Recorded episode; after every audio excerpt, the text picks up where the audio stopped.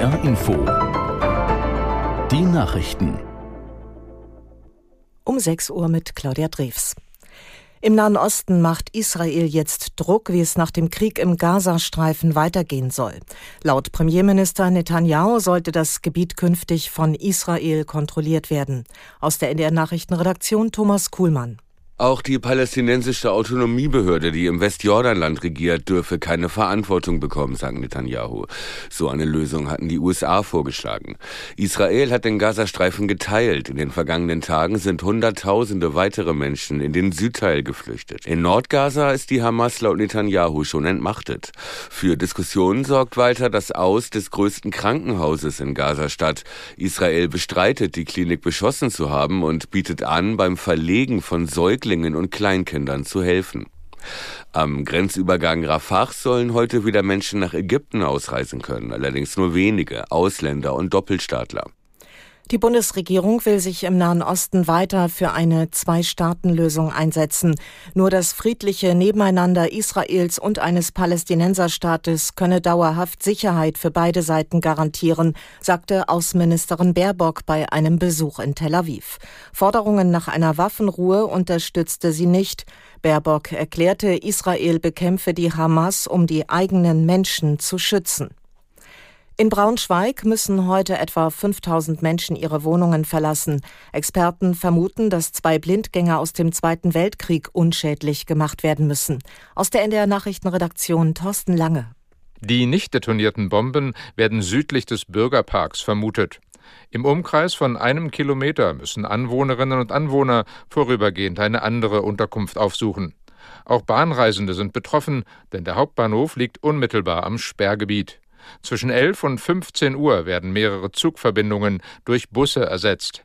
Fernverkehrszüge werden umgeleitet, was auch Auswirkungen auf die Bahnhöfe in Hildesheim, Peine und Helmstedt hat. In Braunschweig verkehren einige Stadtbahnen und Busse nur eingeschränkt. Einzelheiten können auf der Seite ndr.de nachgelesen werden. Bundesverkehrsminister Wissing will verhindern, dass ältere Autofahrer einen Führerscheincheck machen müssen. Er wolle keine Tauglichkeitsprüfung für Senioren, sagte Wissing den Zeitungen der Funke Mediengruppe. Solche Zwangsuntersuchungen machten die Gesellschaft unmenschlicher, so der FDP-Politiker. Hintergrund sind Pläne der EU, dass Autofahrerinnen und Autofahrer über 70 künftig alle fünf Jahre ihre Fahrtauglichkeit nachweisen sollen. Ziel ist laut EU die Zahl der Verkehrstoten zu senken. Im Samstagabendspiel der Fußball-Bundesliga hat sich der erste FC Köln einen Punkt erkämpft. In Bochum erspielten sich die Kölner ein 1 zu 1. Aus der NDR Sportredaktion Jasmin von Bagen. Ein Punkt reicht Köln nach einem schwachen Auftritt nicht, um den letzten Tabellenplatz zu verlassen. Bochums Lukas Daschner traf bereits in der ersten Hälfte. Davy Selke sorgte kurz nach der Pause für den schmeichelhaften Ausgleich. Zuvor musste Borussia Dortmund beim Tabellendritten Stuttgart den nächsten Rückschlag hinnehmen. Mit 1 zu 2 verlor der BVB und wartet damit seit drei Spielen auf einen Sieg. Der FC Bayern sprang nach dem 4 zu 2 Erfolg gegen Aufsteiger Heidenheim zumindest über Nacht an die Tabellenspitze. Damit Darmstadt und Mainz teilen sich die Punkte. Die Partie endete 0 zu 0. Augsburg und Hoffenheim trennten sich 1 zu 1. Das waren die Nachrichten.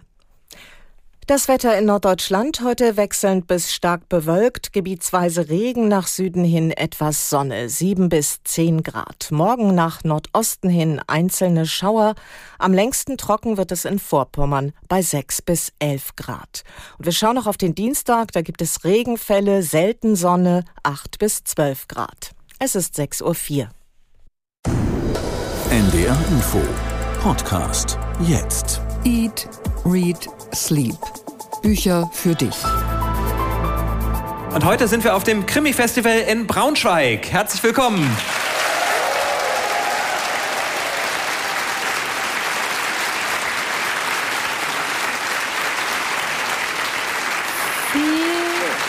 Wunderbar. Ein Applaus, wo man einen Schuss gar nicht hören würde, wenn jetzt jemand ermordet oh, worden wäre. Es